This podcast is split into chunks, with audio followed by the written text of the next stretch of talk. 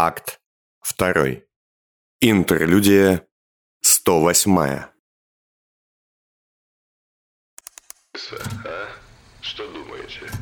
Фиц же у нас любитель всех этих предсказаний и подобного. Ладно.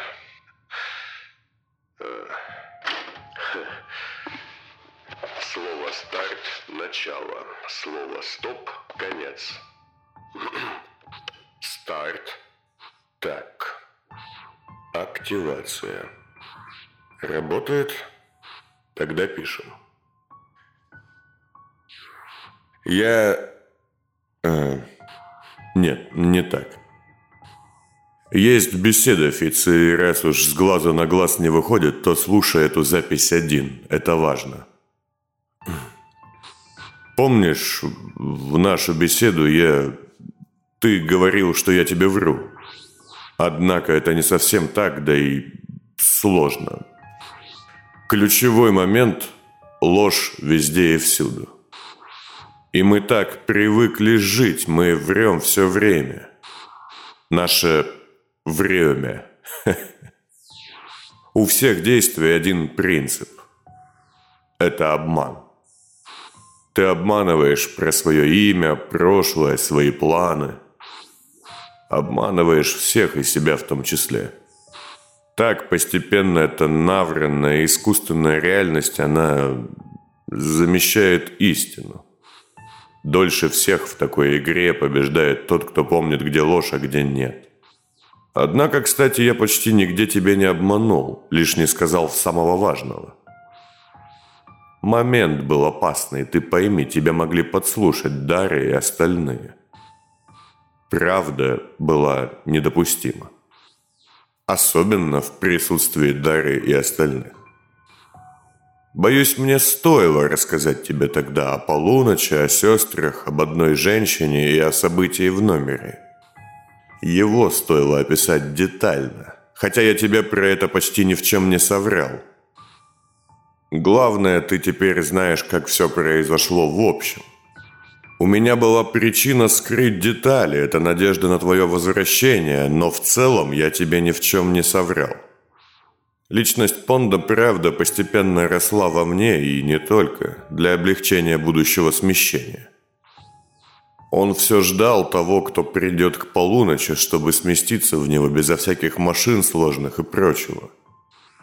Выходило, что я, Кайлин Бронский и Виолина Нита, что мы были ближе всех к этой полуночи, но каждый в свой определенный период.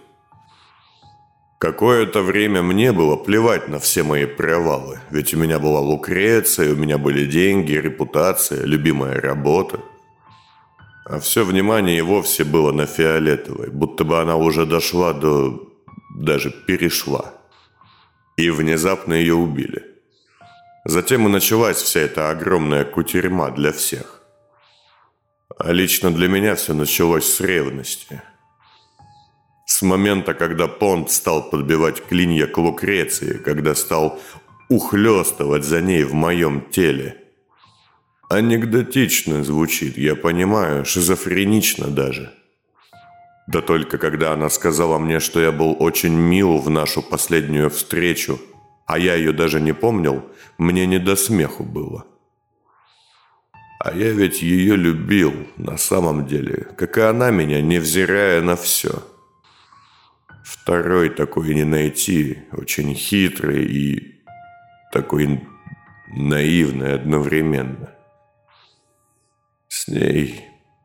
С ней всегда было непредсказуемо, она могла выведать любой секрет, знала такие невероятные тайны, а вместе с тем просто хотела петь, и чтобы толпа ей рукоплескала. Я...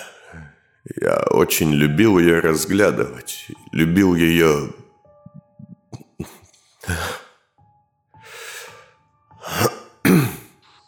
Порой перед тобой наивная девушка, а секунду спустя настоящая интриганка – Ревность моя стала для меня последней каплей. Больше терпеть свои провалы в темноту я не собирался.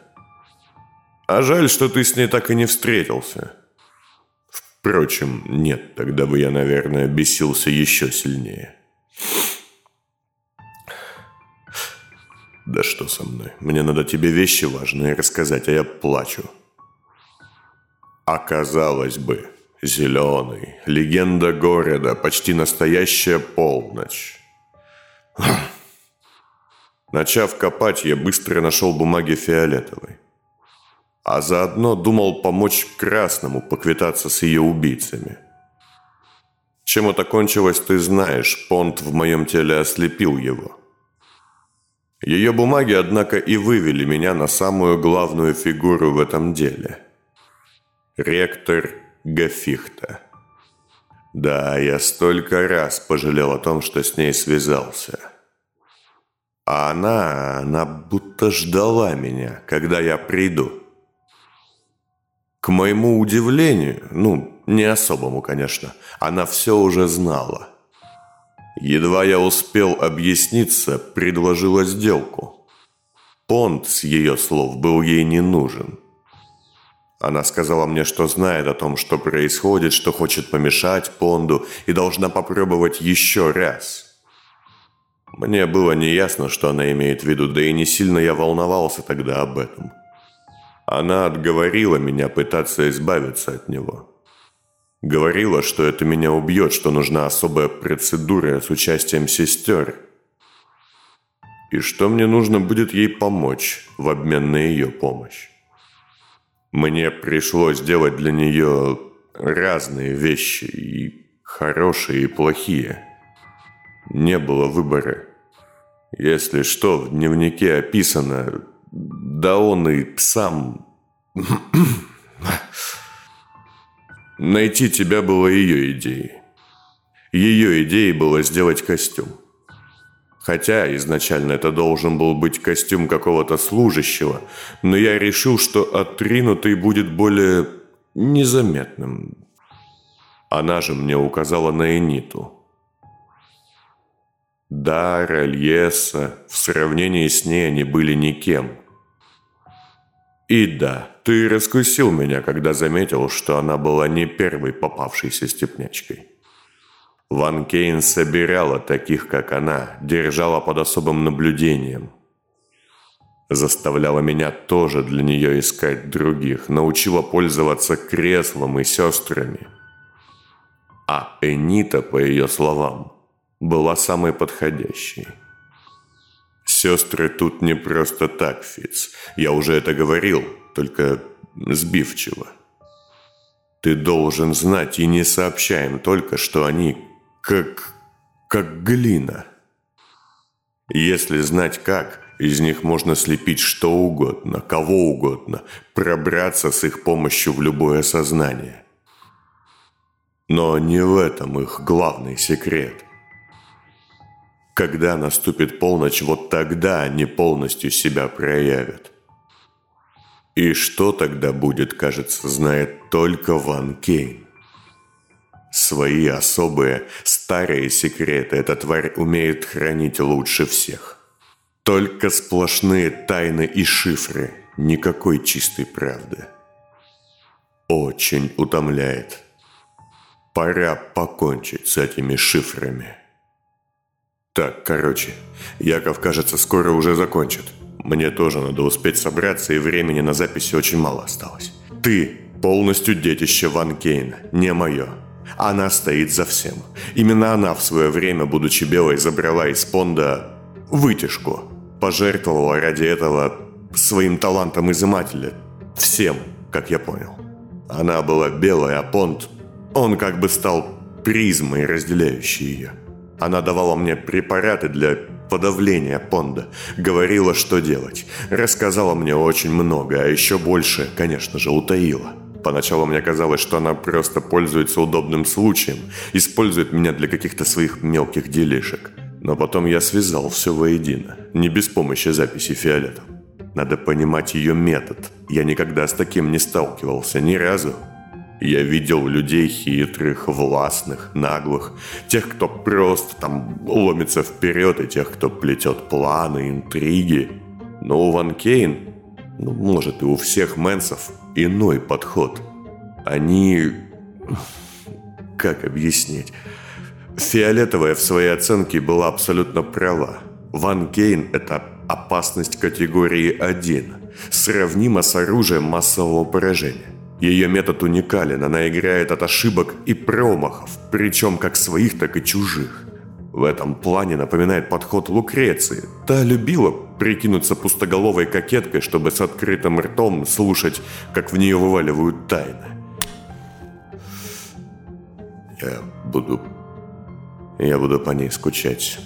И, возможно, мне придется потом задать пару вопросов синему. Но сейчас это не важно. Ван Кейн, она сложнее. Она умеет ждать. Если ты ее переиграл, то это и было ей нужно. Ее ложь самая жуткая, потому что она оплела ей вообще все. Эвелина настоящая змея, она заставляет всех думать, что ее можно запугать, что она раз за разом совершает ошибку за ошибкой, что ей можно управлять. И не поймешь, где она на самом деле ошиблась, а где намеренно. Если бы с ней кто-то играл в шахматы, то он брал бы фигуру за фигурой за фигурой и в конце победил бы с разгромным счетом. А обернувшись, увидел, что его квартиру обокрали, семью убили, и все деньги из банковского счета ушли на счет Гафихта.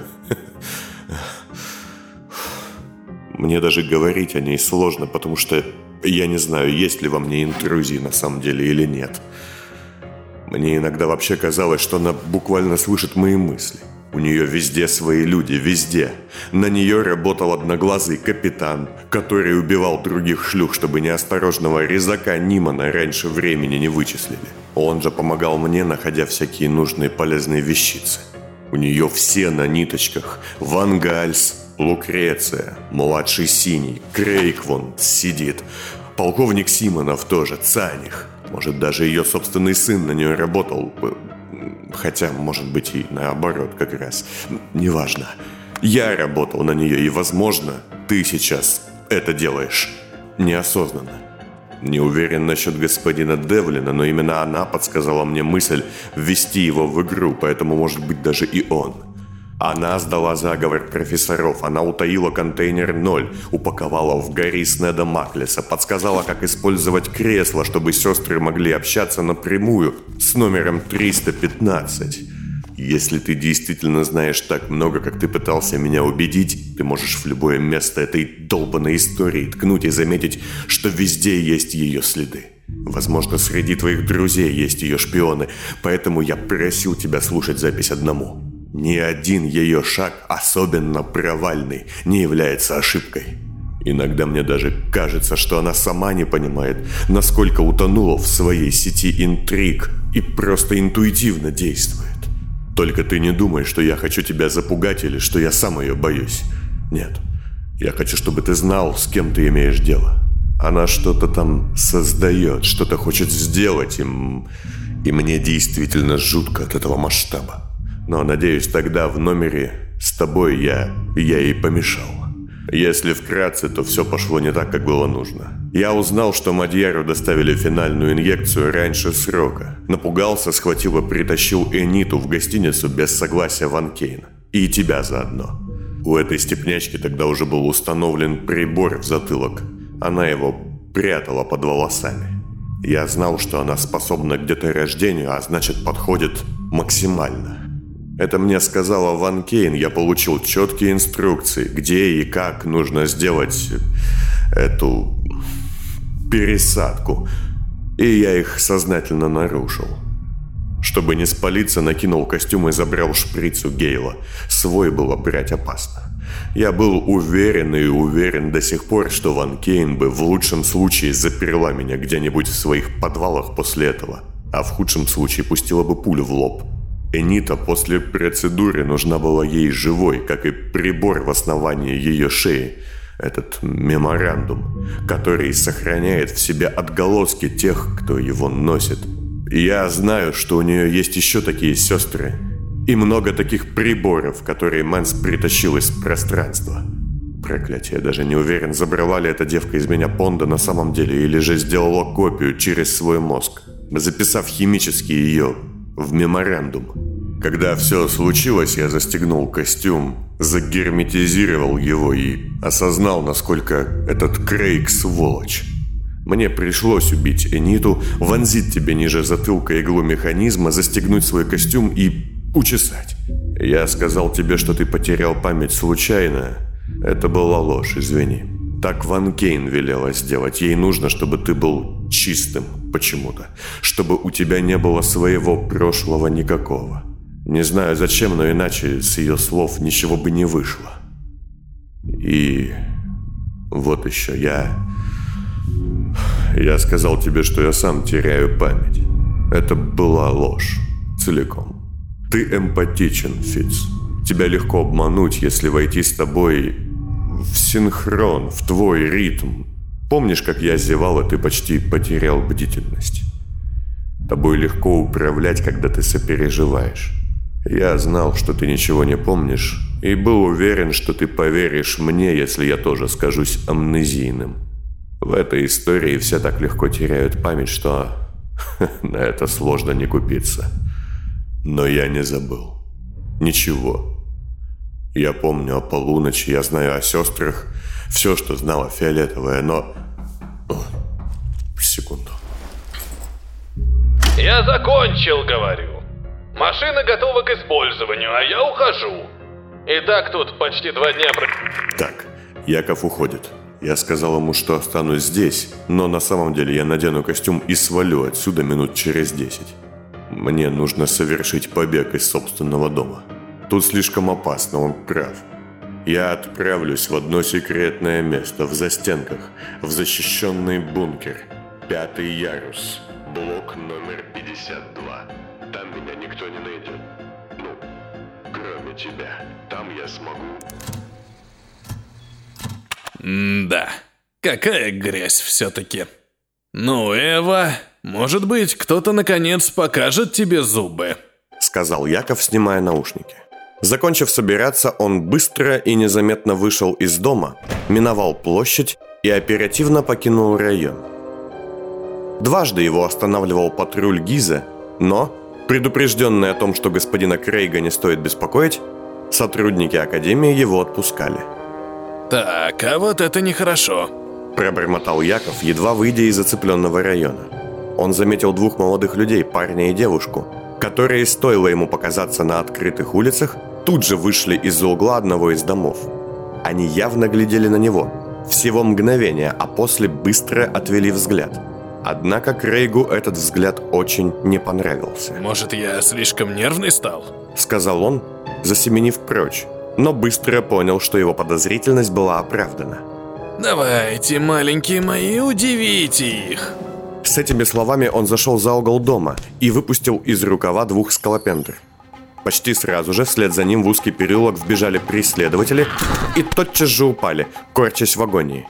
Насекомые Крейга мгновенно взбежали по его плащу и вновь скрылись в рукавах.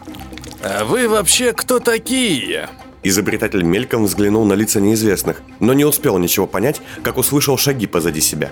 С другого конца переулка к нему уже бежал еще один преследователь, рослый Верзила. «Не надо, не надо!» Начал было Крейг, поднимая руки и позволяя заломить их себе за спину. Через миг в переулке появился еще один труп. Всегда приятно иметь туз в рукаве. Проходившие мимо по широкой улице люди останавливались, указывали пальцем на тела, кто-то начал тревожно озираться в поисках исполнителей.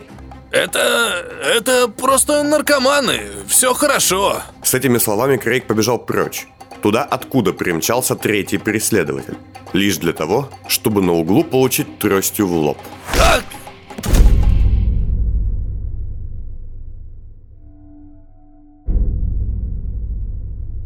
Инженер пришел в себя от едкого запаха аммиачной соли в подъезде какого-то жилого дома.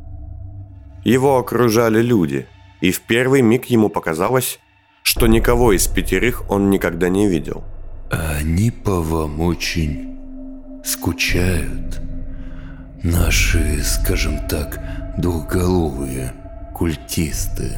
Но затем он все же узнал знакомое лицо – как же мы давно не виделись, Яков. Нет, нет, нет, нет, назад! Хватит. Утихомирьте его. Флинн Понт присел на одно колено. Яков был готов поспорить, что услышал, как болезненно хрустят его суставы. Впрочем, не это волновало изобретателя. Итак, господин Крейг, я уж думал, вы никогда не выйдете из того района. А что же сами в гости не зашли? Там, скажем так, очень злая собака на входе. Слишком опасная, которая, вдобавок ко всему, очень не любит мое имя. Как вы меня вычислили? Мы поделились историями с одним нашим общим врагом. Он знает мое прошлое, а я теперь знаю его будущее. И я знаю, куда он велел вам идти. Проклятие. Крейг, прижатый к полу, пытался осторожно нащупать хоть один элемент управления феромонными командами скалопендр, но их не было. Я-то вам зачем, Понт? Я вышел из этой истории, я вам не враг. А кто говорит о вражде? Вы избили меня? Вы убили трех моих эмоцентриков, Крейг.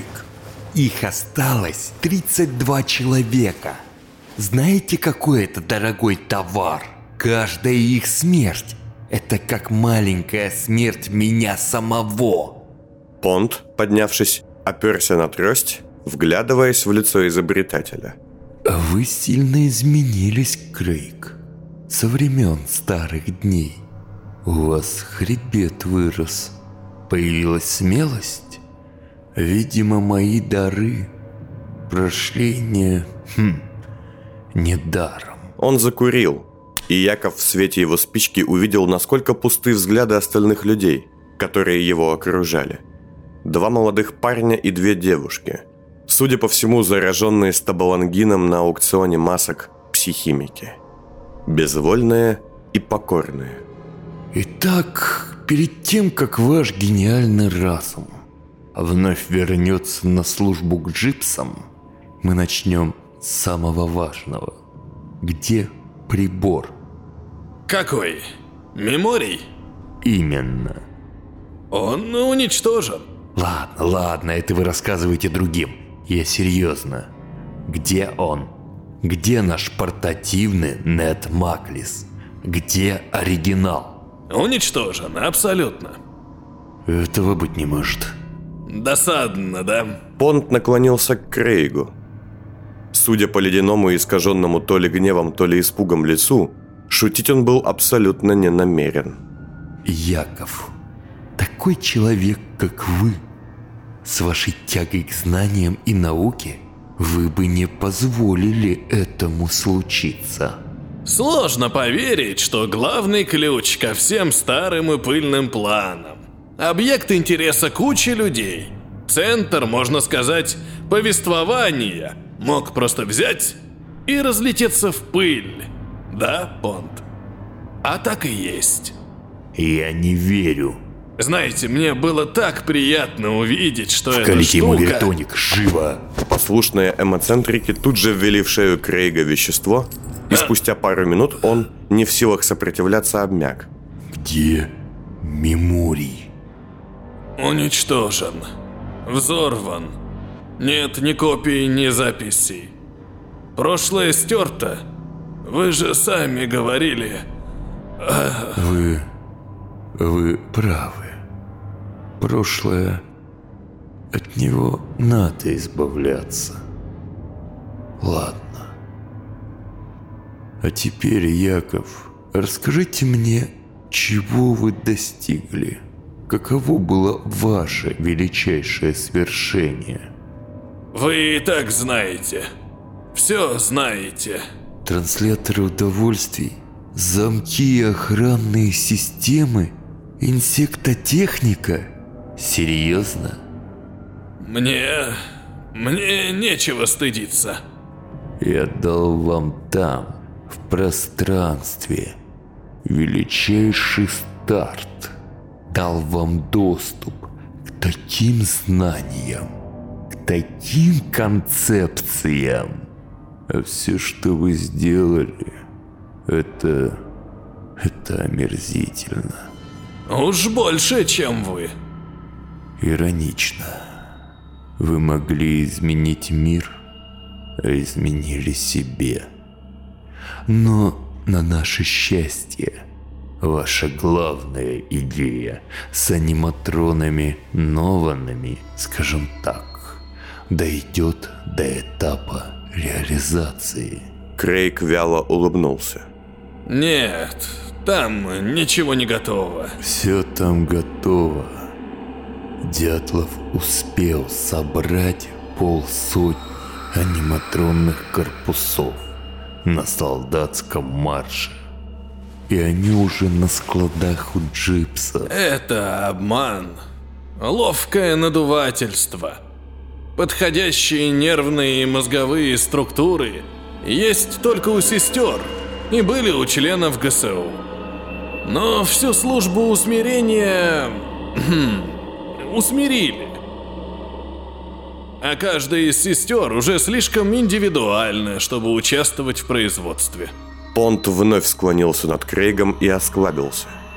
О, Яков, поверьте, вы удивитесь, узнав, как много в столице одинаковых людей.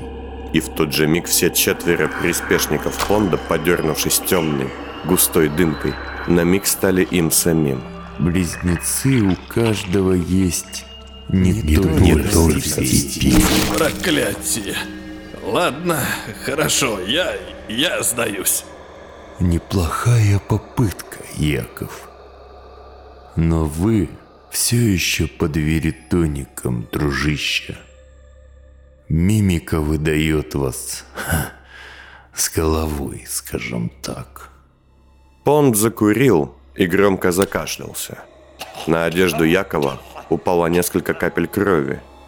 Разумеется, вы сдаетесь, чтобы вернуться к джипсам, попасть в производственные лаборатории и в очередной раз все сжечь дотла. Ну, боюсь, что нет. Я бы даже поверил, что это может быть. Отвел вас к ним, если бы вы злонамеренно не дали уничтожить важнейшее устройство нашего времени. Двое безвольных психимиков поставили Крейга на ноги. Несколько скалопендр вывалились из костюма. Кто-то, по всей видимости Понт, умудрился включить режим спячки. Что вы хотите сделать? Спросил изобретатель, когда Понт, сняв с его головы капюшон, положил ему левую руку на макушку. Дернуть за последнее из оставшихся у вас ниточек нашего злобного колдуна, конечно. Ими он оставил мне лазейку. Возможность выдернуть из вашего гнилого, трусливого и неизобретательного нутра в моей тени самое ценное. И Понт вытащил шприц изыматель. Это...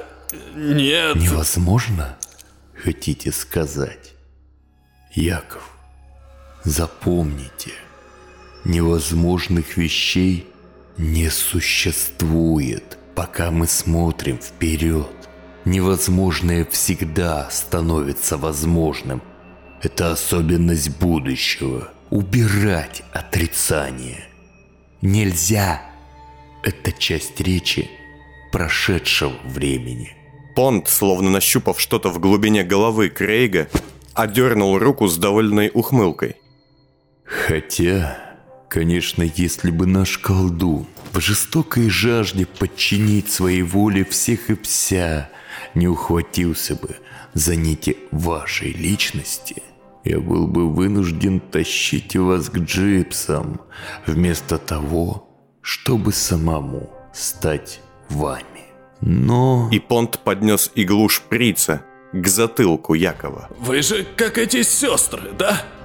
Вы же пустышка, что способна вбить в себя чужое, не имея ничего своего. Вы прогнили, Яков. У вас были возможности, будущее было в ваших руках. Вы потратили жизнь на то, чтобы ныть, быть безвольным человеком и горевать о прошлом. Выходящий труп, напитый могильными червями. Сказал Понт и вонзил иглу в основание черепа. Несколько минут спустя он, то подрягивая, то улыбаясь, осторожно вынул ее обратно, отсоединил колбу с талантом и тут же погрузил ее тонкую иглу в свой глаз. На пол вновь закапала кровь и неприятно запахло гноем. Изыматель начал меняться. На мгновение он показал свой истинный облик. Тело Марка Дайна, чье лицо было методом мастеров плоти изменено на лицо Фица. Затем его облик вновь исказился, пошел рябью, и на месте пожилого степняка возник сам Крейг. Неужели? А затем он почему-то стал зеленым, и стоило Понду взглянуть себе под ноги и увидеть скалопендр, как он тут же в ужасе отскочил назад. Змеи, змеи. Нет. Тарекс был прав. Один из эмоцентриков подобрал феромонник и протянул его Понду, который отошел к дальней стене подъезда. Плоть слаба, но вот дух... Дух крепок. Несколько минут спустя Понт, все так же в облике зеленого, с невероятной скоростью и ажиотажем, пользуясь инструментами Якова, изменил химические схемы устройства и нажатием кнопки пробудил всех спящих инсектоматонов. С омерзением глядя на насекомых, зеленый встряхнулся, пошел мутной дымкой и вновь стал пондом. Глотайте. Сказал он Якову, кладя ему в рот одну из скалопендр. Инженер, выпучив глаза от омерзения, но от чего-то будучи не в силах сопротивляться, проглотил инсектоматона и застыл с открытым ртом. Лицо его свело в конвульсиях, изо рта пошла пена с алым оттенком, и взгляд стал стеклянным, будто кто-то заменил глаза на механические протезы. Отрежьте руку, заберите перстень и уничтожьте его голову. Нам не нужно, чтобы его смерть стала общественным достоянием. Ха, а это что? Он взял катушечник и вложил в ухо один наушник. А вот это уже любопытно.